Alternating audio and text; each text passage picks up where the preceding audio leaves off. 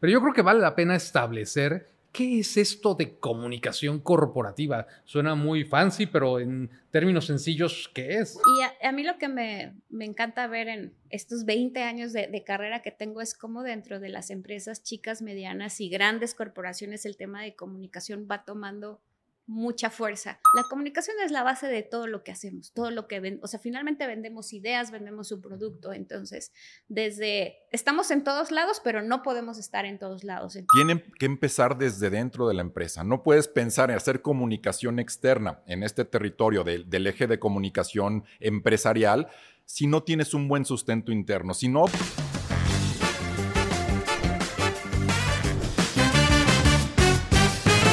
Bienvenidos a Marketing Players, un espacio creado para hablar del poder del marketing en la solución de problemas de negocios y cómo este ayuda a que las empresas, las marcas, las personas puedan expresar su máximo potencial. De eso vamos a hablar el día de hoy, de expresar el máximo potencial en las corporaciones, en las empresas, y eso se llama comunicación corporativa. Toño, ¿cómo estás?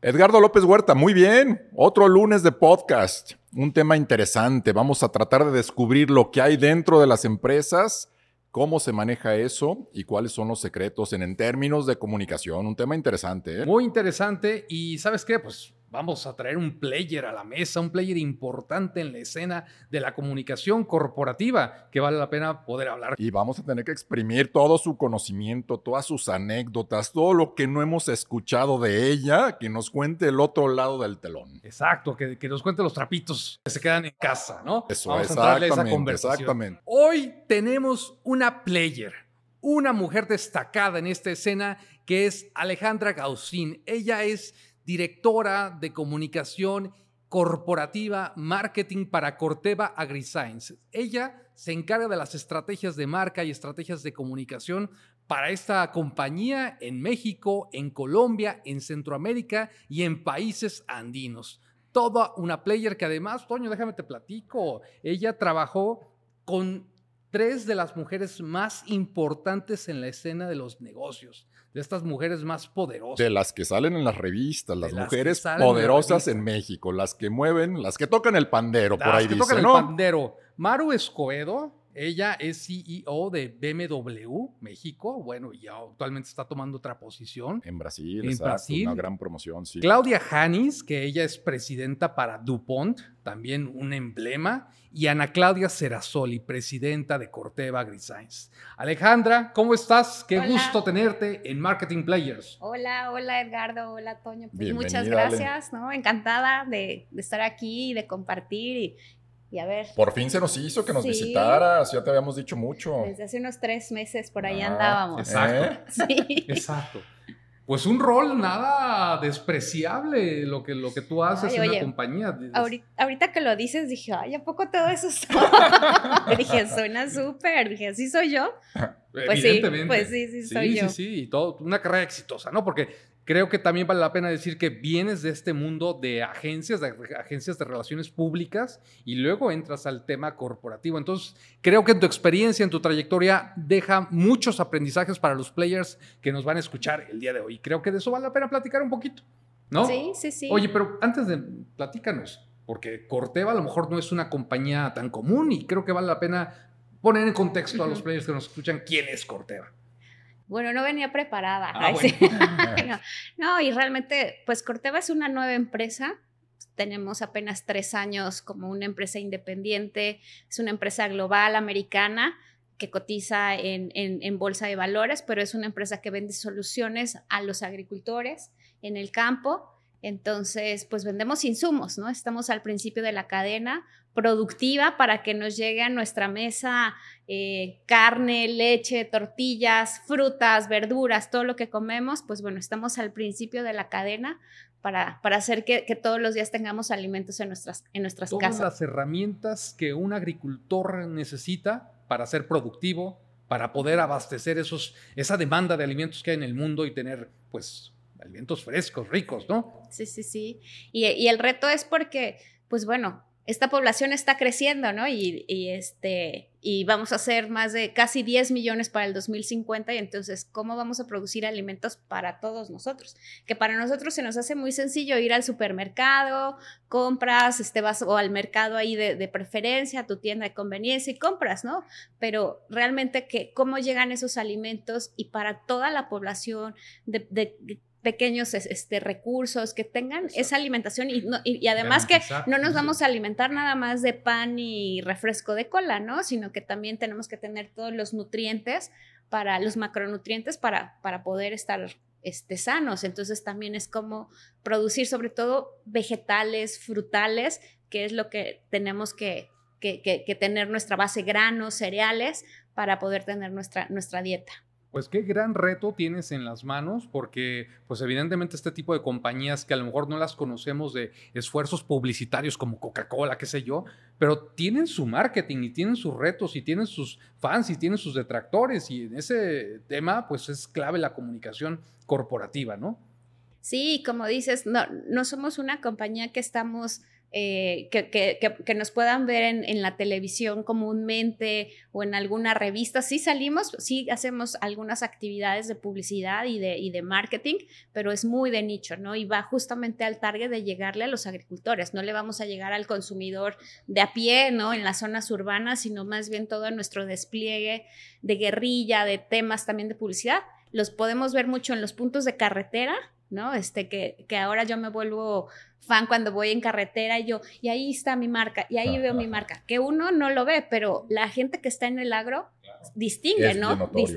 Distingue de qué, qué, semilla es o qué, qué, qué insecticida están poniendo y ahí es donde uno pone su marca. Pero qué interesante porque fíjate que yo veo que normalmente se podría pensar, ah, rápidamente caer en los básicos, que es un anuncio de televisión y llega rápido y, y digamos un esfuerzo sencillo relativamente, ¿no?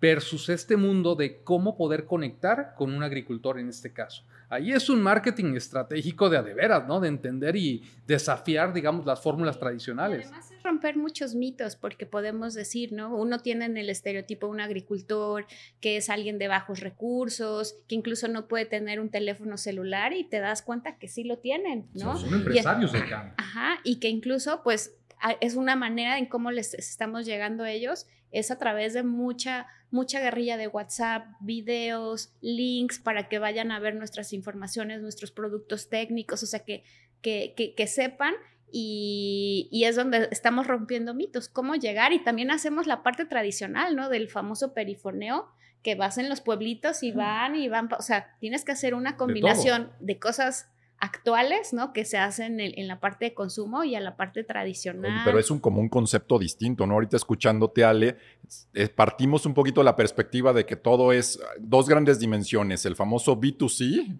y el B2B, ¿no? Aquí no, aquí es otra vertiente, porque no es un business el productor, el agroproductor no es un business, tampoco es un consumer, pero es una, B2B. es un B2B, o sea, al final sí, pero qué tan importante es esta industria que debería de ser un concepto. Es más, hoy lo estamos inventando ya. Exacto, el B2B. B2B, ok. Business para el productor. Y, con lo que decías de, pues, la, la reputación, ¿no? Eso es parte también de lo que me toca trabajar a mí. O sea, además de la parte de marketing, de toda esa parte de comunicación, campañas, es crear la parte de reputación. Y como les decía, somos una empresa nueva.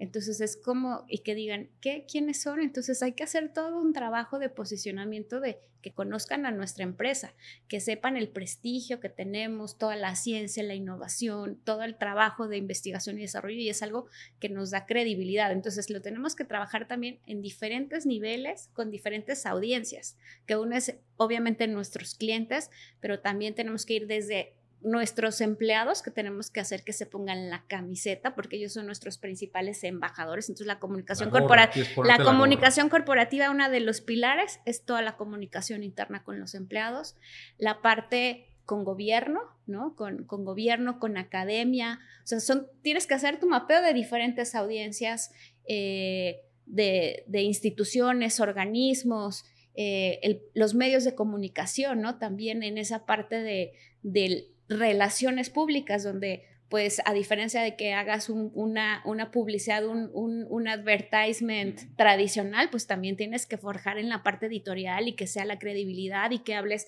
de la huella de tu compañía y cuál es la apuesta y cuántos empleos estás generando y qué innovaciones estás trayendo y qué inversiones estás trayendo. O sea, es moverlo en diferentes niveles para crear esa reputación de la compañía. Y, aquí estás tomando vertientes muy lineales, muy de la compañía hacia esa audiencia, ¿no? Esos medios, puntos de contacto. Pero también hay un elemento bien relevante que es cuando esos medios, cuando esas situaciones atacan a las compañías. También hay es otro, otro termómetro bien importante. Ese es este otro de, de, los pilares dentro de comunicaciones corporativas, que es todo el manejo de crisis, ¿no? Que afortunadamente a mí no me ha tocado manejar una crisis eh, o sea, siempre preparas miles de planes para estar preparados, pero nunca me ha tocado enfrentar de que... no quieres ser parte de la historia y que, del caso Ford, ¿no? Ajá, y que te avienten el tomatazo y que estés ahí como, este, pues ya en tendencia. No me ha tocado ser parte, pero creo que también, o sea, la parte de, de manejo de crisis es una parte que también no se ve mucho, pero es un trabajo que demanda mucho porque puedes tener un tema, si tienes un, o sea, una empresa que eh, es productora de algo que tiene manufactura, puedes tener algún accidente, o sea, alguna fatalidad, algún incidente. la, industria automotriz este, es clave, ¿no? Eh, la parte de, de que tu, la calidad de tu producto, si dañó a la persona, ¿no? Que puede ser, o sea, y nosotros, por decir ahorita en Corteva, que estamos en la parte de, protección de cultivo, que finalmente son agroquímicos y que un mal uso de ese producto puede envenenar a una persona, entonces puede causar una fatalidad. Entonces tienes que estar viendo, o sea, tienes que estar pendiente los siete días por cualquier cosa. Que algo pueda pasar. Que algo pueda pasar. No, y hay que estar preparados. Digo, recientemente escuchaba el caso de lo que hace simplemente Profeco, voy a ponerlo a esa dimensión, esas críticas que hace Profeco de productos que se me hace válido porque los analizan, los estudian, lo que pasaba con una marca como Suerox de Genoma Lab, que simplemente te tasa a decir, tú no eres un suero, te llamas como suero, dices que eres un suero, pero no eres un suero. Lo único que tienes, exactamente, tienes una bebida que tiene un alto contenido en sodio y el sodio es dañino, ¿no? Entonces ya te etiquetan. ¿Y cuál fue la postura de la marca? Callarse. O sea, aparte que te están etiquetando y te están matando, no haces nada, ¿no? Entonces son esas crisis que las empresas tienen que estar... El ya pasará, ¿no? ya, pasará. Es una revista, no hizo tanto ruido, pero fue una nota por todos lados. No puedes, ¿no? puedes minimizar nada y ahora más como la parte de redes sociales se exponencia, no sabes en qué momento va a cobrar gran relevancia, o sea, el post de cualquier persona, eh, de algún medio local, ¿no? Que pueda ser, eh, yo les puedo hablar de hace poquito, ¿no? Tuvimos un caso en, en nuestro site, en, nuestro, en nuestras oficinas tenemos un centro de investigación en Puerto Vallarta, un medio amarillista fue ahí, estaba haciendo una nota, entonces pues vio donde no había ruido, pero él generó ruido. ¿Cómo crees? Y entonces, pero afortunadamente, pues bueno, o sea, tienes que analizar mucho esa parte, ¿no? Y tu posición es desmitificar. Sí, o sea, tienes que saber en qué momento tienes que entrar para hacer esa nota aclaratoria por si están hablando o dando información incorrecta pues qué reto tienes en las manos, eso requiere mucha creatividad, mucha inteligencia para poder hacer frente a todo eso. Pero yo creo que vale la pena establecer qué es esto de comunicación corporativa. Suena muy fancy, pero en términos sencillos, ¿qué es? Bueno, a mí de una interrupción, pero a mí me gustaría como que bajarle el nivel, porque digo, aquí los players no todos son de grandes corporaciones, son empresarios, son emprendedores, debería ser el, eh, porque es un término que así lo buscas, comunicación corporativa, cuando debería ser comunicación empresarial, no importa la dimensión del negocio, debería ser un tema de comunicación empresarial y ahí sí, ¿qué es eso, no? Y a, mí lo que me, me, encanta ver en estos 20 años de, de carrera que tengo es cómo dentro de las empresas chicas, medianas y grandes corporaciones el tema de comunicación va tomando mucha fuerza. Yo te puedo decir que hace 15 años los departamentos de comunicaciones corporativas estaban relegados, dependían del área de marketing, de, ventas, o sea, como, y, o, de recursos, o de, humanos, o de recursos humanos. Y entonces... ¿A quién le cae el Y era muy interno, ¿no? También. Ajá, y entonces o sea, el, mundo ha cambiado y eso ha permitido que, la comunicación, o sea, la comunicación es la base de todo lo que hacemos, todo lo que o sea, finalmente vendemos ideas, vendemos un producto, entonces, desde, estamos en todos lados, pero no podemos estar en todos lados, entonces tenemos que tener bien clara y creo que... Eh, lo, que te decía, para mí son tres, tres aspectos bien importantes dentro de la comunicación corporativa. Uno es la comunicación a tus empleados, porque además, o sea, tienes que crear la cultura de la compañía. Y eso, o sea, no sé, o sea, y es una línea bien delgadita que tienes con el área de recursos humanos, que también las áreas de recursos humanos están evolucionando y ya no es el recursos humanos que ibas y, ajá, y que te firmara tu hojita de vacaciones, o sea, ya pues también... Es gestión del talento, ¿no? Ajá. Y ahora más la gestión también está con, con, con, los propios supervisores. Pero bueno, para no desviarme del tema, es... Comunicación empleados. Comunicación empleados porque tienes que hacer que crean en los valores de, de, tu compañía. O que sea, se enganchen. Que se enganche, que se pongan la camiseta, porque también tú, de la empresa que vendas, ¿no? O sea, vendas una agua, vendas café, vendas un micrófono, pero toda la calidad y entonces la compañía, por, o sea, creo que las pequeñas compañías también están ya forjándose esa parte de tener sus valores, cuál es su misión, su visión. Entonces, eso lo tienes que, que plasmar y hacer que el empleado lo viva. Entonces, esa es una parte del día a día y hay momentos en los que se vuelve como más preponderante la comunicación interna. Luego está la parte de comunicación externa, que es todo lo que tú puedes hacer de gestión, digamos, de, de relacionamiento y es mucho lo que hacemos con los medios de comunicación, ¿no? Que ellos son nuestros aliados, digamos, es un contenido de ganar, ganar, donde nosotros les damos información, ellos crean contenido de valor para los lectores, los radioescuchas y finalmente ellos puedan hacer su trabajo periodístico y, y, hablan de, tu producto, de tu compañía, ¿no? Entonces creo que eso también, a reserva de lo que les decía de, la publicidad tradicional, que puedes pagar algunos spots, este, algunos puntos de, de publicidad, aquí es un free press se puede utilizar términos gringos porque luego, como estamos en el tema de publicidad, creo que es donde más se usa, ¿no? Entonces, como utilizar esa parte de free press porque también le da valor, ¿no? Yo creo que cuando lo vemos uno como consumidor, o sea, tú agarras una revista, ¿no? Y a veces la publicidad las te las pasas, ¿no? O sea, como que ya es algo común. Como, o sea, ya como, como este, ceguera de taller. La mala publicidad te la pasas. y de repente dice, empiezan en el edit, o sea, les pongo un ejemplo muy claro, es como en una revista de belleza, ¿no? De los 10 básicos que debes de tener para el verano, ¿no? Entonces te hablan de un lipstick, del shampoo. Entonces, ese es un trabajo también mucho de comunicación corporativa que se hace porque te están dando una recomendación de para cuidado, o sea, lo que sea, pero va con un con una recomendación de un periodista o de un equipo editorial, entonces ahí es donde también va esa gestión de comunicación Neutraliza, externa. el digamos, el sabor de que la empresa lo está diciendo, sino que alguien más con credibilidad está dando un aporte o un punto de vista. Pero yo creo que un, un, punto importantísimo que es con lo que arranca Sale, tiene que empezar desde dentro de la empresa. No puedes pensar en hacer comunicación externa en este territorio del eje de comunicación empresarial si no tienes un buen sustento interno. Si no, se te cae el teatro. O sea, si tus empleados no creen en la empresa y son incoherentes en lo que estás haciendo, no puedes entrar. Primero tienes que reforzar mucho lo interno antes de definir una estrategia hacia afuera. ¿no? Déjala terminar, Toño. ya, ya, me emocioné. Ya te emocionaste. perdón, perdón. O sea, ya nos quedó claro, un punto muy importante es la comunicación hacia los empleados, hacia los colaboradores, hacia el talento. Dos, hacia esa opinión pública, medios de comunicación. Que finalmente llegas a N cantidad de audiencias, ¿no? Que ahí puedes llegar también lo que les decía, a gobierno, ¿no? Cuando son temas pues más de, de políticas que quieres inferir, que tienes que hacer, pues ahí también puedes hacer algunas estrategias en conjunto. Aquí les puedo platicar, en mi experiencia, hubo, hubo cuando estaba en, una agencia de relaciones públicas, trabajaba para, para un laboratorio. Este laboratorio obviamente pues quiere vender su biológico para el cáncer, eh, era de linfoma, de, linfoma no Hodgkin. Entonces, ¿qué tenías que hacer? O sea, finalmente quien les compra más es el gobierno.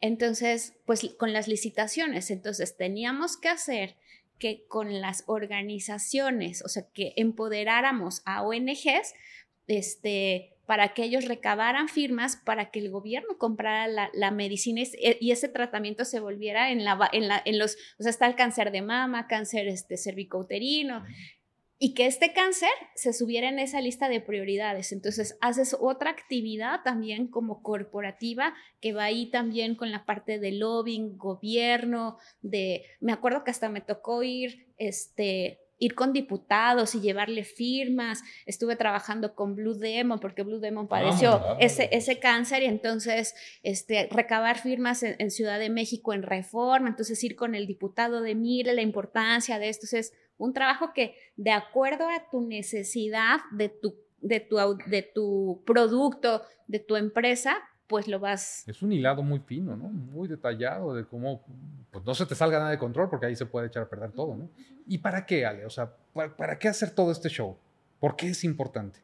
Porque finalmente la, todo, todo son percepciones, ¿no? O sea, es lo que tú percibes es tu realidad, lo que percibe Toño es la realidad y eso es lo que tenemos que construir, ¿no? Finalmente cuando a ti te dicen, tal empresa es buena, tú vas a decir sí, porque yo vi esto, yo vi aquello, yo escuché esto. Entonces tienes, haces todo una, un blindaje de diferentes lugares, o sea, desde diferentes ángulos, para que justamente la percepción que las audiencias que a ti te interesan sea buena, ¿no? Sí, y, sobre todo yo, quiero hacer énfasis aquí porque pudiera parecer que estás creando una percepción, una realidad falsa.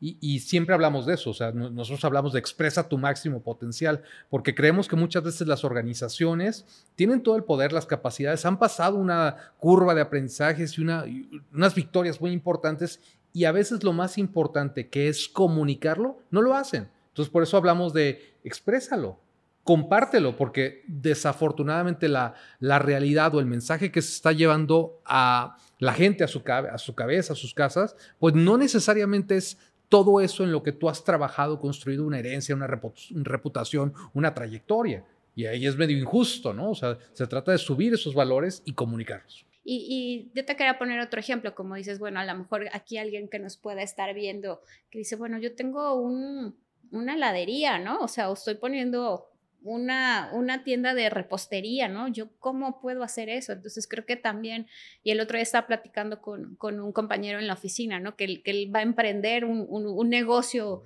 eh, y, y, me decía, es que tengo que hablar de mi propuesta de valor, ¿no? Entonces, sí, pues, o sea, toda tu publicidad y este, los pasteles, por decirlo, voy a aterrizar con los pasteles y Sí, ¿no? Y, y, y, ahí el sabor es el que te... Pero tu propuesta de valores que ahora es de, bueno, sí es gluten free, sin azúcar, o sea, todo, todo que, que vas a nichos, ¿no? De dónde vienen los ingredientes, uh -huh. toda la trazabilidad.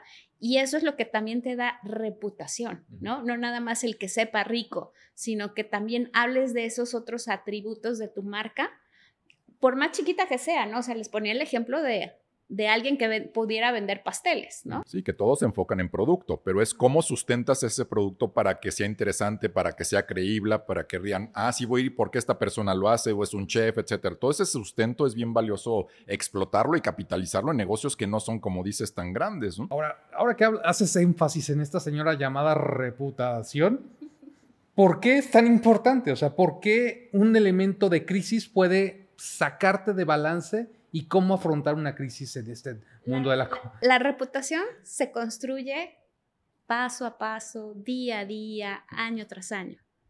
Y cualquier cosita llega y te la tira, ¿no? Sea falso o sea verídico. O sea, porque puede ser que sí haya pasado algo en la calidad de tu producto y, a, y haya, hayas dañado a alguien, haya habido un incidente, haya habido... Pues sí, ¿no? Y tienes que saber cómo afrontarlo o la parte que también sea una difamación, pero es, o sea, tienes que estar preparado, o sea, es, y nos pasa a todos, ¿no? O sea, este, como te dicen, este, mata un perro y te dirán mata perros, ¿no? Entonces, creo que esto pasa lo mismo con las, con, con, con las marcas, con las compañías, ¿no? Es un proceso que tienes que estarte renovando y no puedes llegar a un punto donde ya, ¿no? Y tienes que estar construyendo, construyendo y construyendo en esta comunicación, porque finalmente el mundo está cambiando y, y te tienes que ir adaptando, entonces es, tienes que ir interiorizando, más bien presentando la empresa o, el producto de acuerdo a las realidades que están pasando, porque no puedo, yo no puedo hablar de cómo me ve, cómo, qué hacía en el 2010, ¿no? Tienes que vender también cosas de qué estás haciendo. Y creo que un tema también bien importante que también suma en esta reputación es la parte de responsabilidad social. Porque el tema de, es lo que les decía, la huella que okay. vas dejando. Ajá. ¿Qué, puede, ¿Qué, puedes decir? Utilizas eh, ingredientes sustentables, que porque una, un porcentaje de tu venta lo ayudas para, eh, para, para apoyar a cierta organización que va, y ese, organ, y ese fin que, al que vas a apoyar, lo tienes que seleccionar de acuerdo también a lo que tú hagas, ¿no? O sea, es de por decir, no es de que hoy se me ocurrió a los niños este, de, tal, de tal escuela, ¿no? De tal institución, sino que tiene, tienes que escoger muy bien la causa a la que vas a apostar. ¿Cómo escoges esas batallas? O sea, realmente estamos en un mundo lleno de necesidades, de situaciones, y la empresa como este ente que reúne a personas afines por un fin, tiene un compromiso hacia la sociedad y evidentemente puedes desde poner arbolitos hasta nutrición. ¿Cómo seleccionas esas batallas en sentido práctico? Porque me parece que hoy, en el afán de tratar de estar comunicando y redes sociales, se suben a la causa todos, ¿no? Entonces es el mes del cáncer y píntate de colores, y es el mes de, y píntate de colores. Pero me parece que queda superfluo que realmente no está siendo consistente ni congruente en una realidad de apoyar una causa nada más por cambiar tu color de las redes sociales. A mí me parece una tontería. ¿Cómo realmente hacer un esfuerzo mucho más a fondo y saber seleccionar esas batallas? Un ejemplo que me gusta mucho de una empresa que admiro es Cinépolis. ¿no? En, la parte que vas a la dulcería y te dices, ¿quieres donar cinco pesos?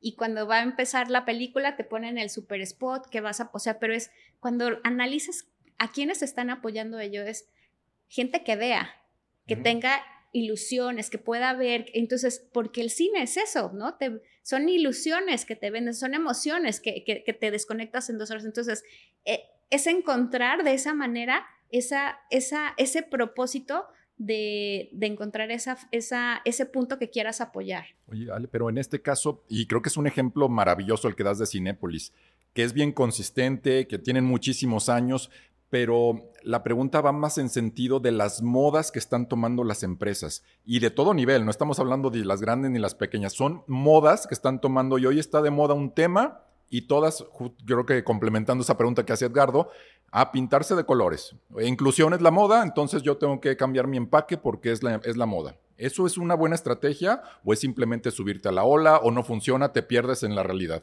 Puede ser de las dos de las dos y hay, y hay empresas que se quieran aprovechar y hacerlo mal.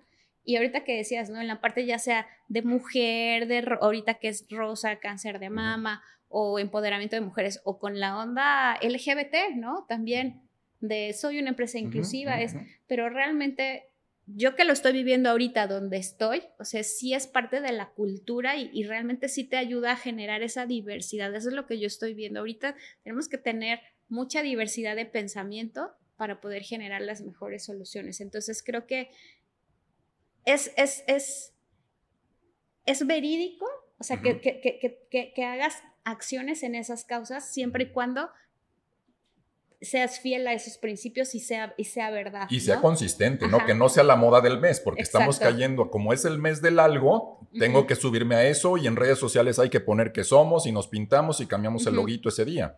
O sea, cuando eres consistente y está en tu estrategia, se nota enseguida y la gente te cree. Cuando... Y yo sumaría que también tengas un programa que esté detrás de eso. O sea, si realmente nada más lo tomas como acción y si nos creemos en eso y cuál es el programa que estás haciendo de eso? en función de eso. Y no hay ningún programa, no hay ninguna acción corporativa a la que tú te puedas ligar como empleado, como medio, como audiencia. Pues, entonces es pura paja. Y, ahí es lo que hablábamos otra vez al tema de reputación, ¿no? O sea, todas estas pequeñas acciones son las que te van construyendo y entonces dices, ah, mira, esta empresa hace esto, vi por esto, apoya esto, su calidad de producto habla tal. Entonces vas creando, sumando de diferentes puntos la, reputación y ya cada quien lo desde la perspectiva donde ve, pero tú tratas de cubrir todo, ¿no? De, de que por todos lados y, este, este, estés hablando bien, ¿no? Porque creo que ninguna empresa va a hablar mal de, de, la calidad de su producto, de sí misma, pero creo que también hay que ser muy éticos, ¿no? Y ese es otro tema bien importante. Tema, ético en, en, en, cómo vendes tus productos, en lo que eres y en lo que dices. Y en lo que dices. Oye, una pregunta en este sentido. Y ahorita tocabas medio el tema de relaciones públicas y hay cierta confusión cuando hablamos de eh, comunicación corporativa y relaciones públicas. ¿Dónde empieza uno y dónde termina el otro? ¿Dónde está la diferencia en estos dos grandes ejes? Pues para mí yo veo las relaciones públicas dentro de comunicaciones corporativas, ¿no? Es uno de los puntos que utilizas justamente para, para, para crear esa reputación. Es como una herramienta, digamos, o sea, ahí podría ser el tema. Y relaciones públicas, nada más para también dejar este tema sobre la mesa, es mucho más allá de este concepto que a lo mejor se entiende coloquialmente como organizar un evento, ¿no? Claro, organízate una fiesta y traerte influencers y listo. Ese es el RP que ahora le llaman. Exacto, eso es otro mito, eso es otra tontería más, ¿no? Porque realmente un plan, una estrategia de relaciones públicas es mucho más allá, es mucho más profundo, ¿no? Y creo que en la parte de los productos de consumo es bien sencillo hacer la parte de relaciones públicas. Yo les puedo decir que hace años, ¿no? Cuando también trabajaba, les voy a poner otro ejemplo, ¿no? Este, trabajaba para 3M. Entonces con 3M tenía que, llevaba la marca de Post-its, de Scotch Brite, este, todos estos productos que son, son, son de gusto para, para el ama de casa, entonces teníamos que armar, o sea, nuestra estrategia era armar kits, o sea, del tu lanzamiento de los posts, que quién no ama los post-its, ¿no? Y que llegan con los colores y no sé qué, y entonces era mandárselos a los líderes de opinión, que en ese momento eran a los de las noticias, ¿no? Te anotabas un post-it, tengo que mandar a Marta de baile, ¿no? Este, a de la micha, que eso se ha transformado y ahora esta parte de, de PR, a, este, ya se va hacia los influencers, que muchas veces lo vemos ahora con el famoso unboxing, ¿no? De, ay, miren lo que me mandaron mis amigos, ay, gracias por las galletas y esto, no sé, es, esa parte es un PR, ¿no? Donde hay una empresa detrás haciendo una estrategia, haciéndole llegar el producto e información para que pueda hablar, que pueda haber, aquí aguas, ¿no? Que pueda haber cosas pagadas, que sí, que luego dices, ah, ya suena muy muy, este, muy forzado y la parte orgánica, ¿no? Que ahí es. Sí, sí, es que es muy amplio el tema. Yo creo que da para un programa hablar de relaciones públicas porque es ese comunicado de prensa, es la preparación de voceros, es un, como, es un manejo de crisis. hay muchas vertientes que deberíamos de profundizar. Pero ahora que, que, te pregunto el tema de voceros, está muy en boga el tema de los CEOs que se preparan como marca persona. ¿no? Y de repente ya lo estamos viendo eh, escribiendo un libro, teniendo una conferencia, haciendo un podcast, o sea, está, antes era como más una posición escondida, hoy salen a la palestra y se presentan como grandes influenciadores, gurúes de la... pues la parte de la estrategia está que ellos también pues, o sea, ellos puedan hablar a través de la compañía, ¿no? Todas sus acciones se van a ver reflejadas. Y eso va a depender mucho de la personalidad de, de cada, de cada, de cada ejecutivo o ejecutiva, ¿no? E, e, este, hay gente que le encantan los reflectores y obviamente va a contar su historia y va a escribir un libro y hay gente que no le va a gustar, pero lo tienes que poner, ¿no? O sea, y es un trabajo y es una práctica, ¿no? De ese media training que siempre hay que estar preparados para las peores preguntas, porque hay, hay, hay periodistas hay entrevistas muy, muy, muy buenas, ¿no? Y te puede tocar, eh, sobre todo en los medios de negocios, ¿no? O sea, creo que este, hay periodistas muy, con un sentido muy afilado, ¿no? Y que te pueden meter pregunta que estés en un programa en vivo, en radio, televisión y te den revés, o incluso también en una entrevista para un medio escrito, este, que ahí siempre hay que asegurarse de grabarla, ¿no? Porque tú hay, o sea, si hubo una malinterpretación, tú tengas manera de, de, de, hacerlo, ¿no? Y, y, me ha tocado casos incluso de que hubo una mal, un malentendido de la información, el reportero publicó una cosa y tienes que mandar una nota aclaratoria. Pero ahí está la importancia de trabajar con expertos, con profesionales en el tema. No cualquier improvisado en algo tan delicado puede salir en este tema y tratar de ayudarte a hacer relaciones públicas o ayudarte a hacer comunicación corporativa. Creo que es un tema sensible que sí, sí necesitas. Y muy sensible porque no se trata, o sea, a un periodista no le puedes decir qué hacer, no le puedes decir, eh, habla bien de mí, ¿no? O sea, es porque estás faltando a su trabajo periodístico. Entonces es tener mucha, mucha sensibilización, mucho relacionamiento con ellos, ¿no? Es de, este, y, y, y, a mí que también me tocó estar de ese lado es, pensemos en un columnista, ¿no? A lo mejor quién se les viene, Carlos Mota, ¿no? que, que, que, lo lees y así de, ¿saben cuántos correos recibe el señor? De las agencias con noticias. habla, habla, habla de esto, habla de aquello. Sí. Y entonces es, tú tienes que hacer tu estrategia de acercarte a él, que te conozca, que qué marca representas. Y estar en constante y estar comunicación. En constante y, que, sea relevante para él. Exacto, porque luego dicen, es que nos mandan cada información y, este, y esa es otro, otra de las quejas, ¿no? Que también dentro de, de, de la parte de PR se está perdiendo y ahí hay muchas discusiones de que ya las nuevas generaciones ya no tienen ese cuidado de hacer esa, ese seguimiento y ese... ese detalle fino, ese es. Para justamente lo que decías, Toño, que no le vas a mandar la misma información a, a un Carlos Mota que a alguien de la revista... Sí, una revista más ligera, digamos, ¿no?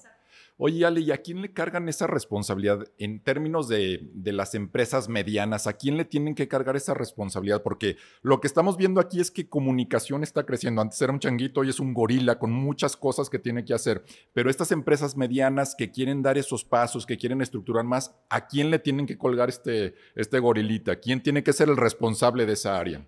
Pues por, por naturaleza debería de empezar en el área de marketing porque incluso dentro del área de marketing, pues está el área también de, de PR, que lo puedes utilizar como una estrategia dentro de todo tu 360 de, de redes sociales, de publicidad, pero creo que tiene que venir, pero creo que tiene que venir mucho de la cabeza de dirección. O sea, si, si, si el área de comunicaciones no está avalado por el área de comunicación, o sea, más bien, si el área de dirección no avala el área de comunicaciones, no va a prosperar, ¿no? Lo ideal sería que, que se creara, ¿no? No que pues tómate Sí, exacto, una nueva asignación, exactamente. No, y el rol del director general que tiene que ser el protagonista de esto, ¿no? Porque a veces no quieren aparecer por razones de seguridad, por ciertas situaciones, pero tienen que ser los protagonistas.